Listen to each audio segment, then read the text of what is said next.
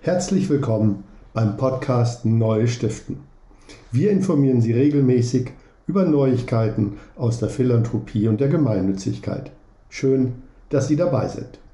Ja, ich freue mich sehr, dass wir beide heute äh, zusammen diesen Podcast machen und uns äh, mit der Frage Philanthropie und Hochvermögende in Deutschland beschäftigen. Und meine Gesprächspartnerin ist Martha Oros, äh, eine Journalistin. Herzlich willkommen in diesem Podcast.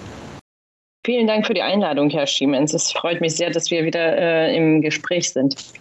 Ja, ich, ich freue mich da auch sehr, weil äh, ich den Eindruck hatte, als wir uns kennengelernt haben, dass Sie einen sehr interessanten Blick auf die Philanthropie haben, nicht nur in Deutschland, äh, sondern vielleicht sogar auch, auch weltweit. Zum Einstieg vielleicht die Frage, was hat Sie denn eigentlich dazu gebracht, sich als Journalistin mit diesem Thema zu beschäftigen?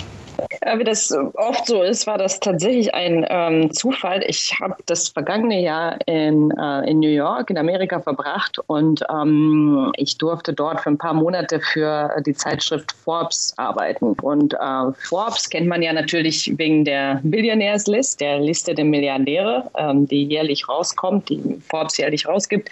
Und ähm, Forbes stellt da ein Team zusammen von ganz vielen Reportern, mehreren Dutzend Reportern weltweit weltweit, um ähm, jährlich das Vermögen und, und die Anlagen und die äh, Geschäfts- und Unternehmensinteressen der Vermögenden ähm, weltweit zu recherchieren. Und ich war zufällig auch Teil dieses Teams. Am Anfang wusste ich gar nicht, was ich überhaupt mit dem Thema Milliardäre anfangen soll. Ähm, ich habe früher in den vergangenen Jahren, und das mache ich auch jetzt weiter, äh, hauptsächlich im Bereich Wirtschaftskriminalität und Finanzkriminalität recherchiert, äh, was ähm, dachte ich zumindest, ein komplett anderer Bereich ist. Und ähm, ich habe dann doch innerhalb von, von wenigen Wochen meine Schnittstellen gefunden zu dem Thema Milliardären. Und meine Aufgabe war dort, ähm, einige deutsche Milliardäre zu recherchieren, zu schauen, wie sich das Vermögen ähm, entwickelt hat. Und durch diesen, ähm, durch diesen Einblick bin ich auf sehr spannende Themen gestoßen. Aber es hat mich vor allem fasziniert, wie,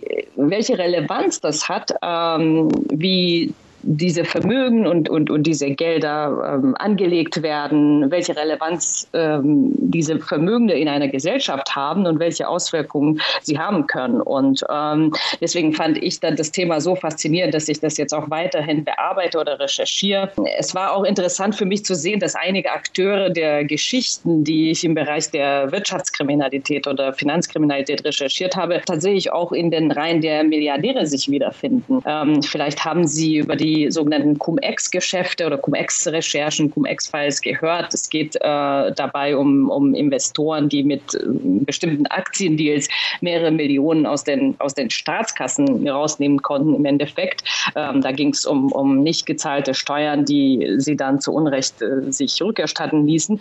Und in diesem Kontext tauchen Namen auf wie ähm, zum Beispiel der äh, Milliardär Klaus-Peter Schulenberg oder der Milliardär Clemens Tönnies oder ähm, Carsten Masch Maschmeyer oder ähm, der Milliardär Erwin Müller und so weiter. Also man könnte tatsächlich äh, die Liste weiterführen. Das äh, kennt man alles aus der Berichterstattung von der Stern, der Zeit, Panorama und Korrektiv aus den vergangenen Jahren. Ähm, und äh, es war für mich wirklich sehr interessant zu sehen, dass diese Personen, die, die bereits über ein beträchtliches äh, Vermögen verfügten, die wollten sich dann doch noch mehrere Millionen von Steuergeldern noch anhäufen und aus diesen und, und ihr Vermögen damit vermehren. Und das war natürlich interessant. Ja. Ähm, wenn, ich, wenn ich jetzt noch eine Geschichte erzählen ähm, ähm, darf, eine ganz, ganz andere Geschichte, die auch ähm, eine Schnittstelle ist zu, zu den Milliardären oder zu den Vermögenden in Deutschland. Ich hatte vor einigen Jahren äh, zum Thema Medikamentenhandel äh, recherchiert und Importarzneimittel und ähm, da ähm, tauchten auch Namen auf in Deutschland, die zu den Hochvermögenden ähm, gehören.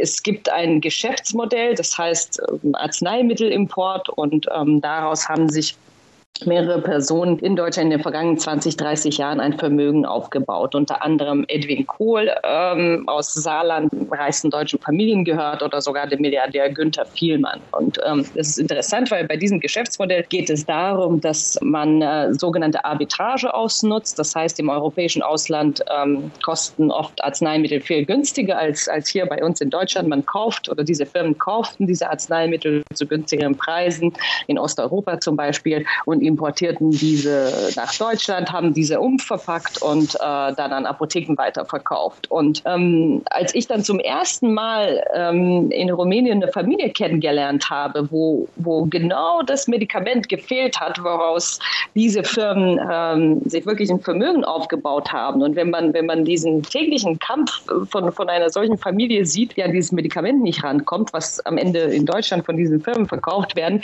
dann stellt man schon vieles in Frage, was das Verantwortungsbewusstsein der, der Vermögenden in Deutschland angeht. Also es sind nur, nur einige Beispiele, ja. wo, wo es, glaube ich, sehr interessant ist, auch weiter zu verfolgen, äh, wie unsere Hochvermögen, wie unsere Milliardäre mit ihrem Vermögen umgehen und, und, und, und in welchen, welche, welche Geschäftsmodelle sie investieren.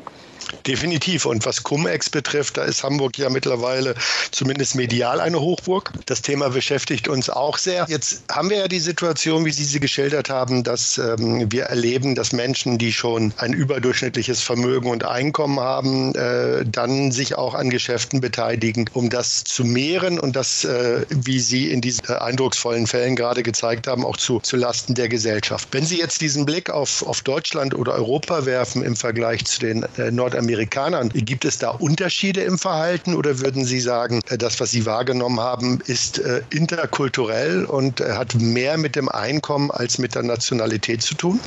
Das hat sicherlich viel mehr mit dem Einkommen und vor allem mit der Macht zu tun, was äh, dieses Einkommen ähm, bietet. Ne? Also ich glaube nicht, dass, äh, dass amerikanische oder nordamerikanische Milliardäre oder Milliardäre in Indien oder, oder China moralischer handeln oder moralischer investieren als die Deutschen. Das, das schon mal gar nicht. Ähm, ich meine, es reicht, wenn wir an, ähm, wenn wir über Personen sprechen wie Jeff Bezos oder, oder, oder vielleicht andere, die auch äh, wirklich ihr Vermögen auf teilweise auf Ausbeutung von, von Mitarbeitern aufgebaut haben. Also ich glaube, in dem Sinne gibt es keine Unterschiede. Ja, ähm, ich selber habe äh, bei, bei meiner Arbeit festgestellt, dass äh, sich die Frage der Philanthropen äh, bei den Vermögenden, Hochvermögenden ähnlich verhält wie insgesamt in der Gesellschaft. Wir haben, wir haben innerhalb der Gesellschaft viele Menschen, die sich gar nicht philanthropisch engagieren und es ist auch, so habe ich es wahrgenommen, bei den Vermögenden und Hochvermögenden auch nur eine Minderheit. Das heißt, diese, die Mehrheit der Menschen, die, die wir so wahrnehmen, interessiert sich für dieses Philanthropische nicht. Haben Sie aber trotzdem äh, in, in Ihrer Arbeit, äh, sind Sie auf Menschen gestoßen äh,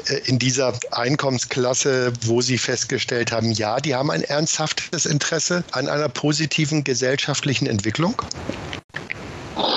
Äh, ich würde das, glaube ich, gar nicht so sehr in Frage stellen. Äh, ich, ich gehe jetzt schon davon aus, dass alle, die äh, die Mittel haben oder überhaupt an welche Mittel haben, ein großes Interesse an eine positive gesellschaftliche Entwicklung haben. Sie kennen das viel, viel besser. Ähm, Sie arbeiten tatsächlich mit, mit, mit, mit solchen Personen und, und, und an solchen Themen. Ich kenne das eher von der journalistischen Seite so, dass man sehr selten an diese Informationen rankommt, wie sich tatsächlich die Hochvermögenden in Deutschland äh, philanthropisch engagieren. Und, und ich glaube, deswegen habe ich auch teilweise eine andere Perspektive. Einerseits, ich gehe davon aus, dass das alle schon machen und, und, und machen wollen und Interesse haben, äh, was an die Gesellschaft zurückzugeben. Andererseits, das widerspricht so ein bisschen die Menge an Informationen, was wir über das gesellschaftliche Engagement wissen. Und ähm, gut, meine Berührungspunkte ergeben sich hauptsächlich aus meinen Recherchen, ähm, was oft bedeutet, dass, dass wir durch unsere journalistische Arbeit Geschichten aufdecken, die für,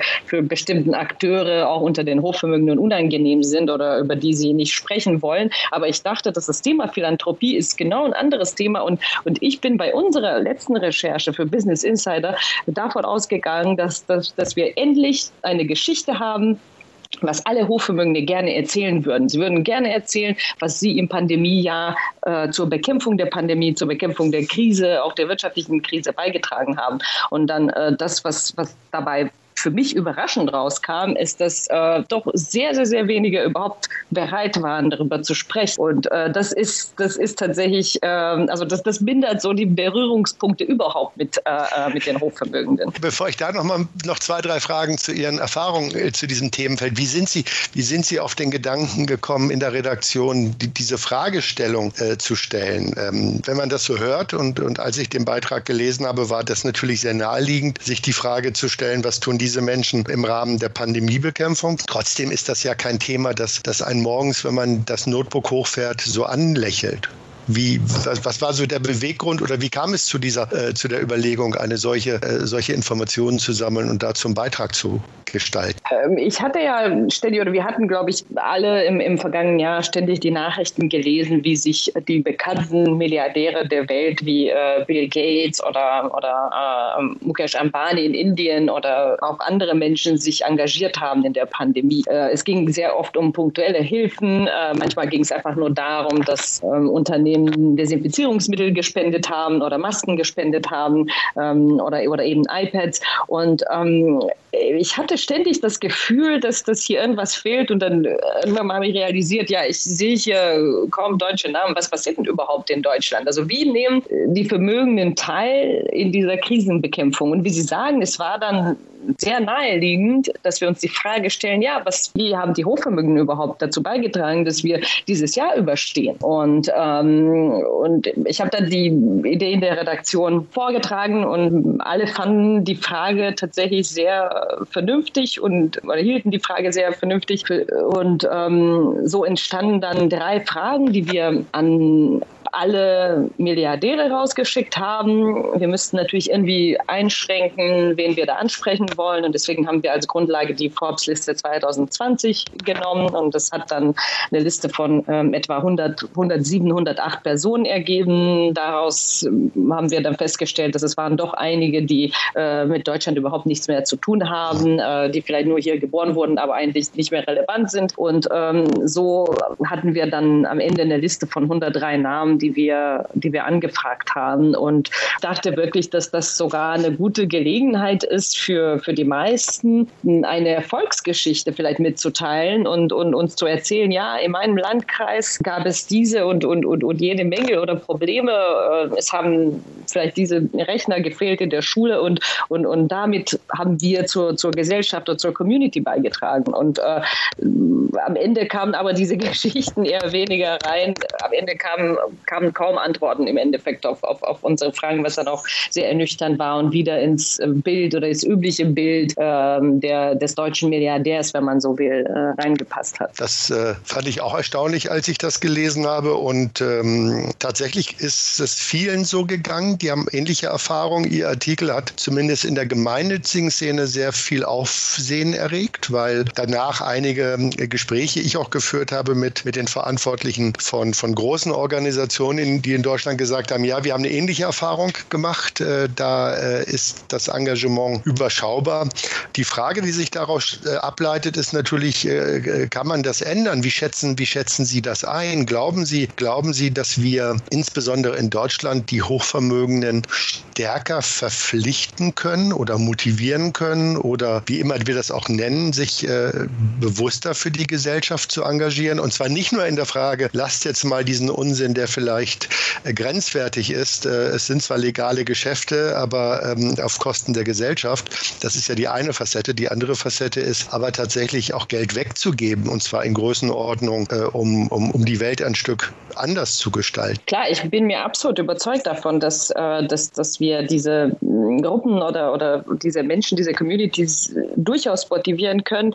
Ähm, ich finde, es fängt damit an, dass wir unser Narrativ über Hochvermögende in Deutschland ändern sollten, beziehungsweise das alte Narrativ nicht mehr akzeptieren, dass wir uns nicht mehr mit diesem alten Narrativ des abgeschotteten deutschen Milliardärs uns abfinden. Ich glaube, wenn, wenn dieses Narrativ nicht mehr da ist, dann ist es, glaube ich, auch auf allen Seiten einfacher, sich das Thema Philanthropie anzunähern oder sich das Thema anzunähern, was diese Gruppen der Gesellschaft zurückgeben sollten. Wie können überhaupt sie etwas der Gesellschaft zurückgeben? In einer Form, dass das auch vielleicht ein Vorbild äh, sein könnte. Ähm, und und, und die, die Frage finde ich jetzt als Kontext zu, zu, zur Recherche oder als, genau, als Kontext zur Recherche ganz spannend. Ja, dieses, dieses Narrativ, das Sie beschreiben, äh, wenn ich das richtig verstehe, ist, äh, ist dies, äh, besteht ja aus verschiedenen Elementen. Einmal die sogenannte Neiddiskussion. Viele, viele Menschen sagen, wenn man hier erfolgreich ist in Deutschland, dann hat man viele Neider, also stellt deshalb deinen Erfolg nicht so in den Vordergrund. Hintergrund. Die andere, die andere Situation ist die, wenn man erfolgreich ist, äh, dann steht man besonders im Fokus, nicht nur von Journalisten, sondern auch von Menschen, die einem nicht nur Gutes wollen. Äh, damit meine ich jetzt nicht irgendwelche windigen Anlagetipps, sondern tatsächlich auch, wie wir ja auch wissen, die Angst vor, ähm, vor Entführung und anderen Themen. Die haben ja die Nordamerikaner äh, genauso. Und äh, glauben Sie, dass, äh, dass sich ein solches Narrativ verändern lässt? Und wenn wir den Vergleich zu Nordamerika haben, was würden Sie denn, was würden Sie denn glauben, wie wir diese, die, diese Gruppe richtig motivieren können? Also ich denke, wenn, wenn wir mehr, wenn wir kritischere Diskussionen, wenn wir mehr kritische Diskussionen über das Thema Vermögen und über das Thema Philanthropie haben, dann können wir auch punktuell dieses Narrativ abbauen. Und ähm, ich meine, warum ist man, warum hat man ein Riesenvermögen oder ein Riesenunternehmen aufgebaut, um dann äh, am Ende in seinem eigenen Landkreis äh, abgeschottet zu leben und, und, und die ganze Zeit Angst davor zu haben, dass äh, Familienmitglieder entführt werden oder, oder dass das Erpresser um jede Ecke lauern. Ne? Das, ist, das ist auch zumindest für uns, die alle nicht oder die meisten von uns nicht hochvermögend sind, ist es auf jeden Fall schon mal ein Narrativ oder ein Lebensgefühl, was sehr, sehr, sehr schwierig nachvollziehbar ist. Ähm, andererseits, ich glaube, dass es, dass es nur Öl auf Feuer ist in dieser Neiddebatte, dass die Hochvermögenden sich abschotten. Wenn wir viel mehr Engagement von dieser Seite sehen würden, wenn wir Leadership oder das, was man Leadership nennt, äh, sehen würden, dann würde sich vielleicht auch die Einstellung der Gesellschaft gegenüber der Vermögen sich ändern. Ähm, wenn wir einzelne Personen, die äh, ein Vermögen aufgebaut haben und die auch was an die Gesellschaft zurückgeben wollen oder die sich zum Beispiel an der aktiven Krisenmanagement in einer solchen Situation wie die Pandemie ähm, gerade ist, sich als, äh, also von der, von der Leadership-Seite sich zeigen würden, ich glaube, die Einstellung der Gesellschaft wäre auch plötzlich anders. Wir würden plötzlich Vorbilder sehen, wir würden plötzlich Menschen sehen, die, äh, die was zurückgeben wollen, wir würden Menschen sehen, die sicherlich äh, unheimlich gute Skills und, und Erfahrungen und Netzwerke haben, um, um, um, in, um in jeder Krisensituation beizutragen. Und genau das sind die, die Bilder, die wir nicht sehen. Wir sehen unsere Hochvermögenden nicht, dass sie, ähm, dass sie wirklich an dieser, an dieser riesigen gesellschaftlichen Aufgabe teilnehmen. Und, ähm, und, und, und, und wenn das schon, also wenn, wenn irgendjemand das schon anfangen würde oder wenn wir da einzelne Vollbilder sehen würden, dann ähm, wird das, glaube ich, schon mal sehr, sehr, sehr viel, viel bedeuten. Auch für die Gründe und für die Unternehmen, die erst jetzt einsteigen und die erst jetzt anfangen und vielleicht in 20, 30 Jahren dann auch selbst in der Position sind, dass sie über ein großes Vermögen verfügen und dann äh, selbst äh, Wege suchen, wie sie oder was sie an die Gesellschaft zurückgeben können. Ja, das ist natürlich äh, ein sehr spannender Gedanke, weil dieses Thema Leadership, glaube ich, tatsächlich ein Ansatzpunkt ist. Und wir haben ja in, in Nordamerika erlebt, dass durch die Initiative von, von, von Gates und auch, auch Buffett äh, diese, diese Funktion, andere Hochvermögende einzuladen, sich zu engagieren, ja auch eine, eine Welle ausgelöst ausgelöst hat. Und ähm, diese Welle ist nur nicht so wirklich in Deutschland angekommen. Glauben Sie, dass das auch eine Form in Nordamerika oder in Amerika insgesamt war, äh, die dann nochmal einen neuen philanthropischen Impuls gegeben hat? Ich denke schon, weil wenn man solche Vollbilder hat, dann denkt man automatisch drüber nach, was man selbst machen könnte. Und ähm, ich habe das auch, also man hat das in der Zeitung gelesen natürlich oder in, in, in den Nachrichten gesehen, was die Hochvermögenden punktuell zur, zur Bekämpfung der Pandemie im vergangenen Jahr gemacht haben, mit wirklich sehr schnellen, unkomplizierten Hilfen. Und dann ähm, habe ich dann auch in meinem wirklich engen Umfeld äh, immer mehr Beispiele mitbekommen, wie die Menschen davon motiviert waren. Es gab zum Beispiel ähm, in dem Bezirk, wo ich in New York gelebt habe, in Williamsburg, ähm, eine Person oder ein Mann, der nicht besonders vermögend war, auf jeden Fall äh, zwei oder drei äh, Gebäude besaß mit mehreren Apartments, mit mehreren Wohnhäusern. Und ähm, als, die, als Mitte März die Pandemie ausbrach und plötzlich alle New Yorker dastanden mit äh, wahnsinnig hohen Mieten und, und ganz viele plötzlich auch ohne Jobs, entschied, ich, entschied sich dieser, dieser Mann, dass er einfach mal für, für, für zwei Monate keine Miete mehr einnimmt, weil er wusste, ja. dass die meisten Mieter, die da sind, wirklich Schwierigkeiten haben und er musste auch, ähm, er wusste auch, dass man hier wirklich punktuelle äh, Hilfen braucht, um, um, um die Leute über über diese Probleme ähm, ähm, äh, zu helfen. Und ich fand das sehr inspirierend und ich fand das auch, dass das passiert auch dadurch, dass man jeden Tag solche Beispiele sieht und jeden Tag sieht, man braucht im Endeffekt auch nicht viel, um andere weiterhelfen zu können. Und es gibt generell, glaube ich, in der Gesellschaft am Ende eine komplett andere Einstellung dazu. Äh, und man fühlt sich immer mehr verpflichtet, auch gegenüber die anderen ähm, in einer solchen Situation zu helfen, wenn man sieht, dass für die Vermögenden das absolut automatisch ist, absolut selbstverständlich ist, dass sie schnell und unbürokratisch helfen wollen. Ja, ich glaube, das ist, das ist ein spannender Punkt, weil wir in vielen Situationen ja so unseren Vorbildern nacheifern. Es gibt ja dann auch viele Menschen, die auch vermögend sein wollen und sich auch an diesen Menschen orientieren. Und zwar nicht nur in der Frage, wie mache ich mein Geld, sondern wie gehe ich damit sinnvoll um. Dieses, äh, dieses Thema, äh, glaube ich, Leadership ist total wichtig und spannend. Glauben Sie, dass ähm, durch das Thema auch die äh, Verantwortung für das Vermögen wieder ein Thema sein kann? Also dieses, dieser Spirit of, of, äh, ja, Wealth, of, of Vermögen. Also das, äh, es gab ja Carnegie, der, der, der mal gesagt hat, ein, ein reicher Mann, der äh, reich stirbt, stirbt, stirbt in Schande. Also man sollte das auch wieder zurückgeben.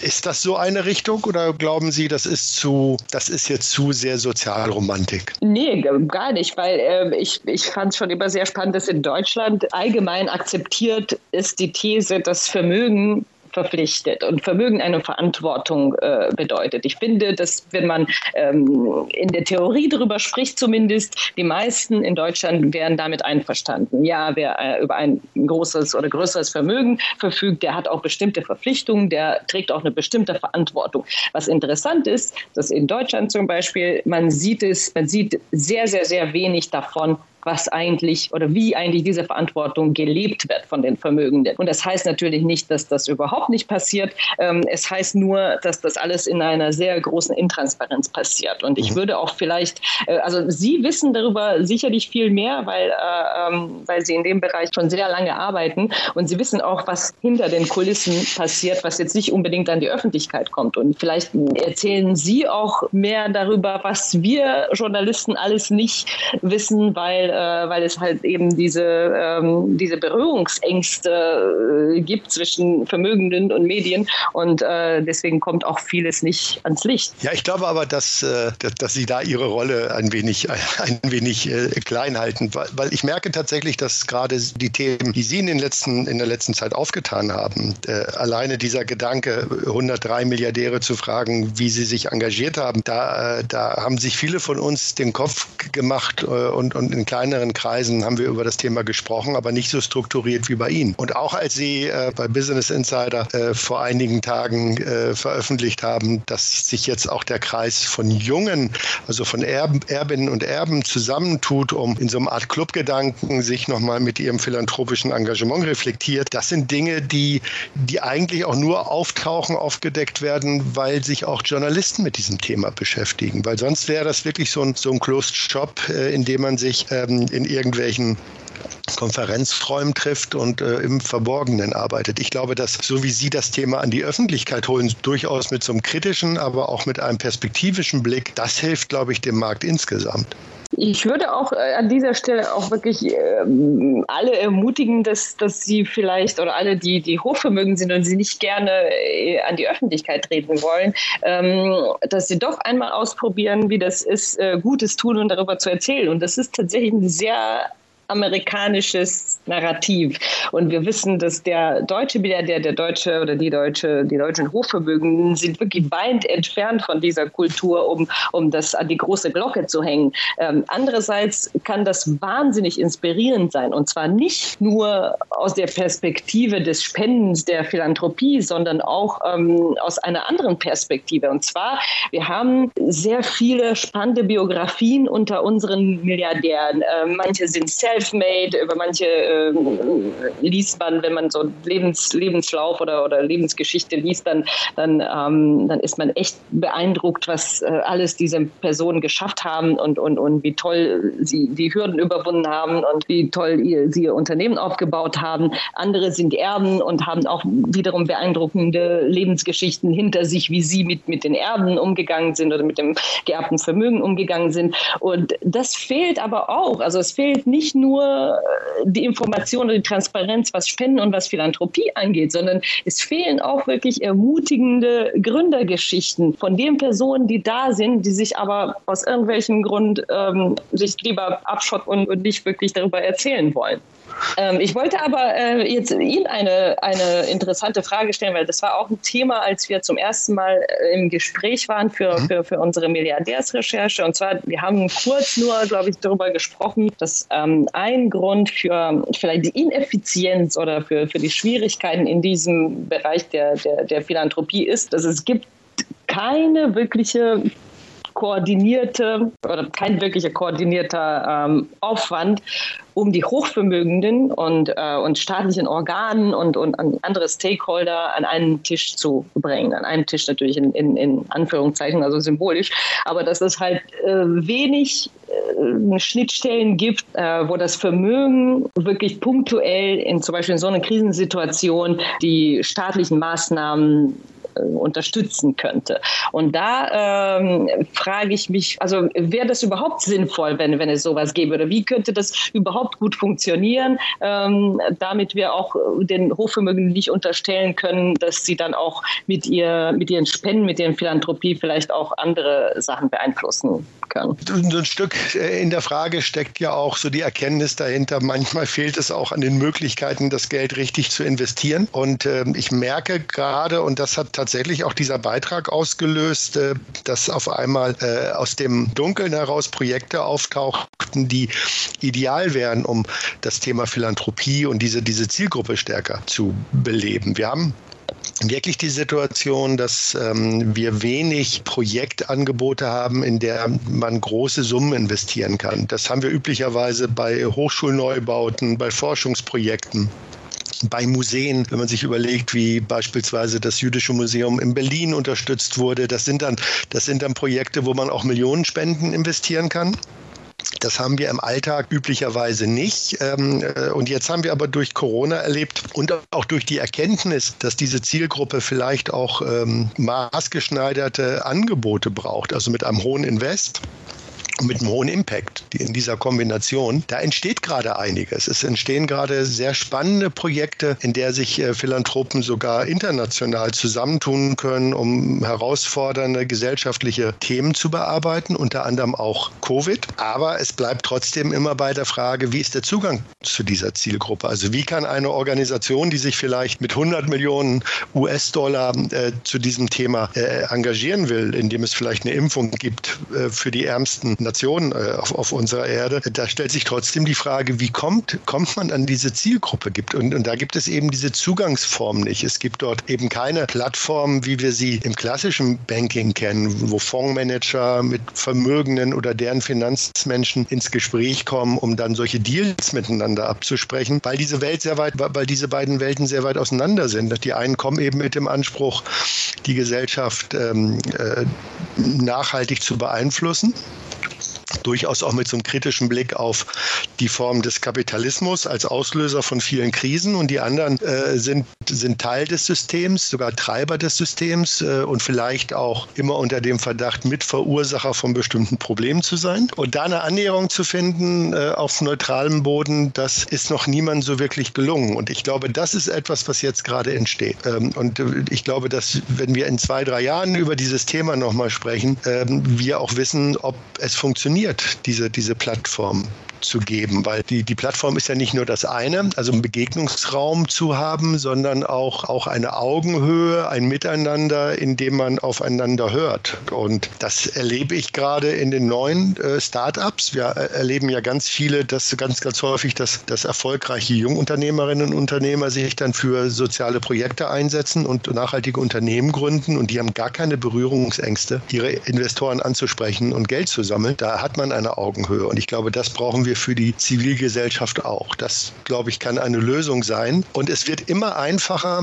äh, diese Menschen anzusprechen, wenn in der Öffentlichkeit das Gefühl entsteht und da ist, das sind Menschen, die sich gerne engagieren.